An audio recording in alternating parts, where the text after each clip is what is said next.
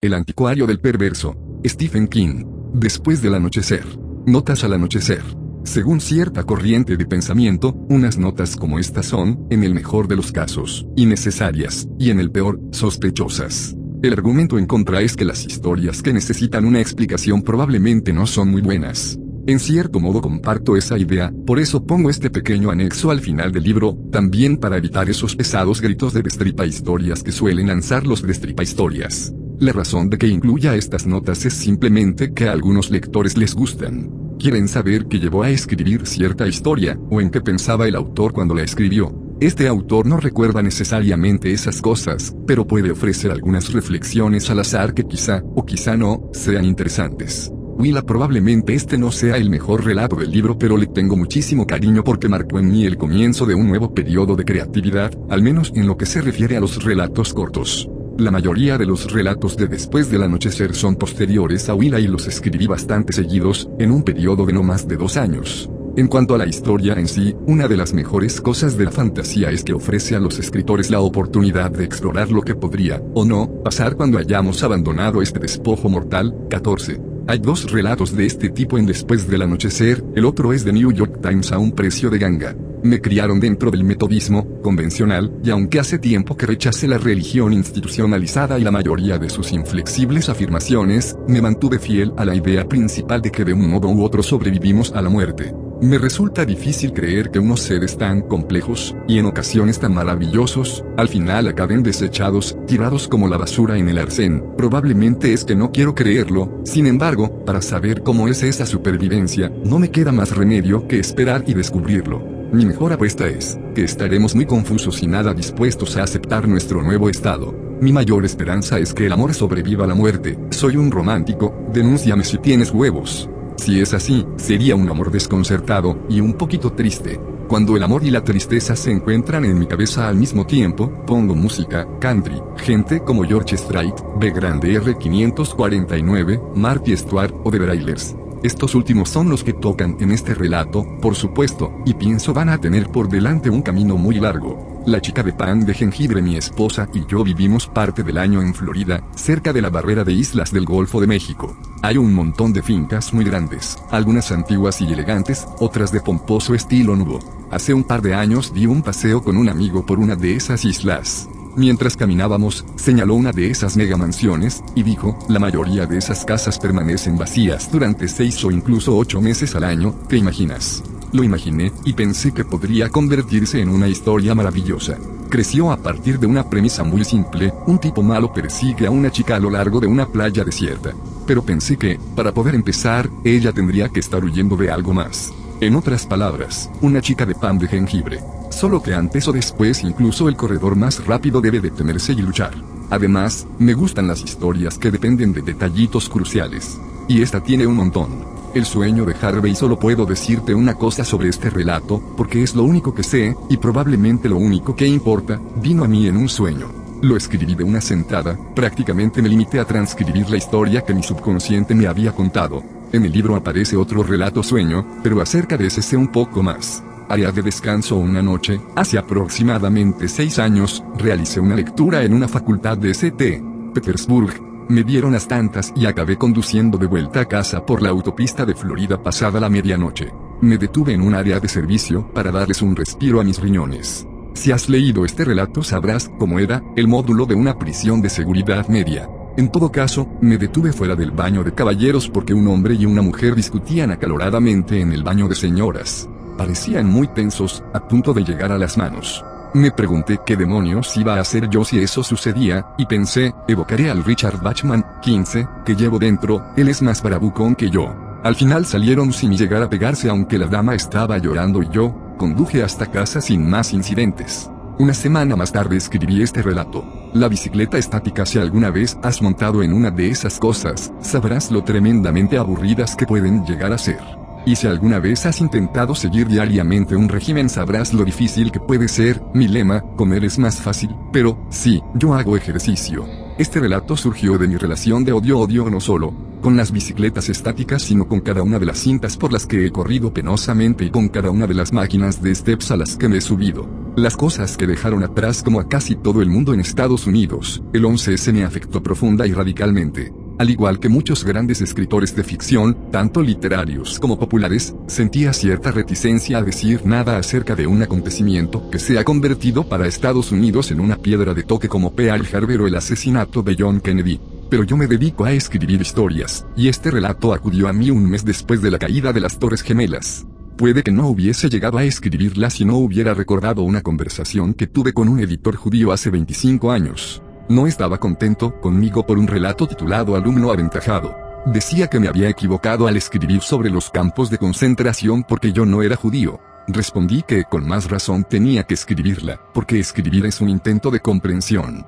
Como cualquier otro estadounidense que vio arder aquella mañana esos rascacielos de Nueva York, quería comprender el acontecimiento y las cicatrices que inevitablemente dejaría. Este relato fue el esfuerzo que hice para lograrlo tarde de graduación después de un accidente que tuve en 1999, me vi obligado a tomar durante años un antidepresivo llamado doxepina, no porque estuviera deprimido, me dijo desanimadamente el médico, sino porque se suponía que la doxepina tenía efectos beneficiosos para el dolor crónico. Me fue bien, pero en noviembre de 2006, cuando viajé a Londres para promocionar mi novela La historia de Licey, sentí que había llegado el momento de dejar ese medicamento. No consulté al médico que me lo recetó, lo dejé de golpe. Los efectos secundarios de este repentino parón fueron interesantes. 16. Durante aproximadamente una semana, cuando cerraba los ojos por la noche, veía un desfile de imágenes, como en una película, bosques, campos, colinas, ríos, cercas, vías de tren, hombres con picos y palas en un tramo de carretera en construcción, y entonces todo volvía a empezar hasta que me quedaba dormido. No había ninguna historia, solo ese desfile de imágenes brillantes y detalladas. En cierto modo me entristeció que se acabara. También experimenté una serie de vividos sueños después de tomar doxepina. Uno de ellos, un enorme hongo atómico que crecía sobre Nueva York, se convirtió en el tema de este relato. Lo escribí a pesar de saber que esa imagen se había usado en incontables películas, por no mencionar la serie de televisión Jericho, porque el sueño tenía bastante realismo documental, me desperté con el corazón acelerado, pensando esto puede ocurrir. Y tarde o temprano, casi con toda certeza, ocurrirá. Como en el sueño de Harvey, este relato fue más dictado que ficción. N, este es el relato más reciente de la antología, y esta es la primera vez que se publica. Estuvo fuertemente influido por el gran dios Pan de Arthur Machen, una historia que, como Drácula de Bram Stoker, vence a su tosca prosa y se introduce implacablemente en la zona de terror del lector. ¿Cuántas noches de insomnio habrá causado? Solo Dios lo sabe, pero a mí me provocó unas cuantas. Creo que Pan está tan cerca del género de terror como Moby Dick, y creo que tarde o temprano todo escritor que quiera constituirse seriamente debe intentar abordar su temática, esa realidad es delgada, y la realidad verdadera que hay más allá es un abismo infinito lleno de monstruos. Mi idea era intentarlo y casar la temática de Machen con la idea de la conducta obsesivo-compulsiva, en parte, porque pienso que todo el mundo sufre este trastorno en un grado u otro, ¿acaso no hemos vuelto todos a casa al menos una vez para asegurarnos de que hemos apagado el horno o los fogones de la cocina? Y en parte, porque tanto la obsesión como la compulsión son casi siempre cómplices no acusados en los cuentos de terror. ¿Recuerdas algún cuento de miedo de éxito que no contenga la idea de retroceder a aquello que odiamos y detestamos? El mejor ejemplo podría ser El tapiz amarillo, de Charlotte Perkins Gilman. Si lo leíste en la universidad, seguramente te enseñaron que es un relato feminista. Eso es verdad, pero también es la historia de una mente que se desmorona bajo el peso de su propio pensamiento obsesivo. Este elemento también está presente en N. El gato del infierno si después del anochecer tuviera el equivalente a una canción oculta en un CD, supongo que sería este relato. Y tengo que agradecérselo a Mara de Filippo, mi asistente desde hace mucho tiempo. Cuando le conté que iba a recopilar una nueva antología, me preguntó si por fin incluiría El gato del infierno, un relato de la época en que escribía para las revistas para hombres. Le respondí que seguro que había incluido esa historia adaptada al cine en 1990 como uno de los segmentos de El gato infernal en una de mis otras cuatro colecciones anteriores. Mara me enseñó los sumarios para mostrarme que no lo había hecho. Así que aquí está, por fin, con tapas duras, casi 30 años después de que se publicara en Cavalier surgió de una forma curiosa. Por aquel entonces, el editor de la sección de ficción de Cavalier, un tipo agradable que se llamaba Night Bilden, me envió una fotografía de un primer plano de un gato bufando. Lo inusual aparte de la furia del gato era que su cara estaba perfectamente dividida por el centro, el pelaje en un lado era blanco y en el otro era de un negro brillante. Nike quería organizar un concurso de relatos cortos. Propuso que yo escribiera las primeras 500 palabras de un cuento protagonizado por ese gato, luego convocaría a los lectores de la revista a que lo terminaran, y la mejor propuesta se publicaría. Accedí, pero la historia me interesó tanto, que la escribí entera. No recuerdo si mi versión se publicó en el mismo número de la revista en el que apareció el ganador del concurso o si fue más tarde, pero fue incluido en otras antologías. The New York Times a un precio de ganga durante el verano de 2007 viaje a Australia, alquilé una Harley Davidson y la conduje desde Brisbane hasta Perth. Bueno, durante parte del trayecto por el gran desierto australiano, donde las carreteras como de Gumbarrel Highway eran como yo imaginaba las autopistas en el infierno, la cargué en la parte trasera de un Toyota Land Cruiser.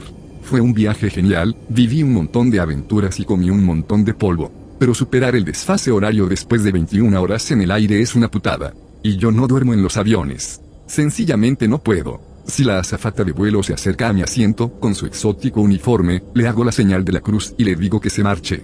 Cuando llegué a Oz después del trayecto San Francisco-Brisbane, bajé las persianas, caí redondo, dormí 10 horas seguidas y me levanté dispuesto y ávido para salir a la aventura. El problema es que eso fue a las 2 de la madrugada, hora local, en la televisión no había nada, y en el avión había terminado todo lo que llevaba para leer. Afortunadamente, tenía un cuaderno de notas y escribí este relato en el pequeño escritorio del hotel.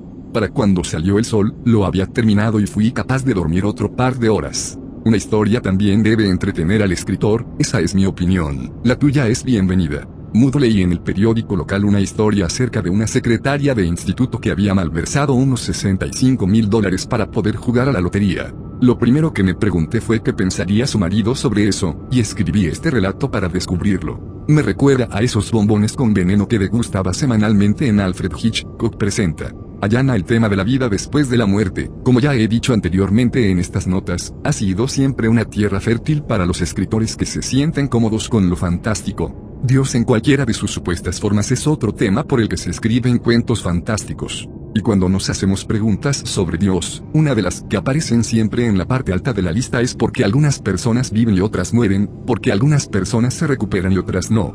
Yo me lo pregunté a raíz de las lesiones que sufrí en 1999 como consecuencia de un accidente en el que podría haberme matado fácilmente si mi posición al caer hubiera sido solo ligeramente distinta, por otro lado, si mi posición hubiera sido diferente, también podría haber salido ileso.